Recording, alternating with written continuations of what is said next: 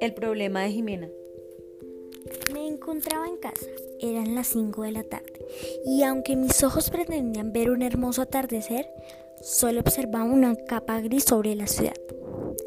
Este paisaje me hizo recordar la granja de mi abuela, tan contraria a lo que mis ojos veían, pues la granja es un lugar donde el cielo es tan azul como el mar, el pasto crece verde y puro, los alimentos nacen de la tierra y no hace falta empacarlos en plástico para poder comerlos. La granja de mi abuela es donde la vida es inmarcesible. Sin embargo, estoy yo en la ciudad del humo, donde las personas parecen máquinas, donde el sol sale pocas veces. Son las 5 de la tarde y yo solo tengo 11 años. A pesar de esto, siempre me he preguntado qué puedo hacer por el medio ambiente de esta ciudad.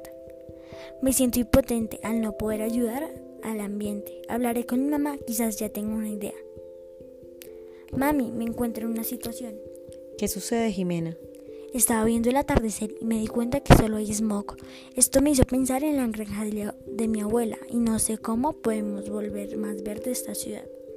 Jimena, aunque no tengamos las mismas posibilidades que tiene el campo, podemos cambiar nuestro entorno con pequeños actos. ¿Cómo, mami?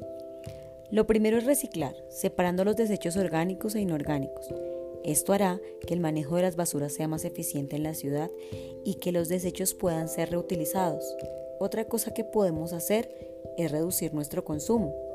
¿A qué te refieres, mamá? Me refiero a apagar las luces cuando no son necesarias, a bañarnos en un corto tiempo, no comprando más de lo necesario. Gracias por ayudarme. Intentaré aplicar esto más seguido para mejorar mi cotidianidad.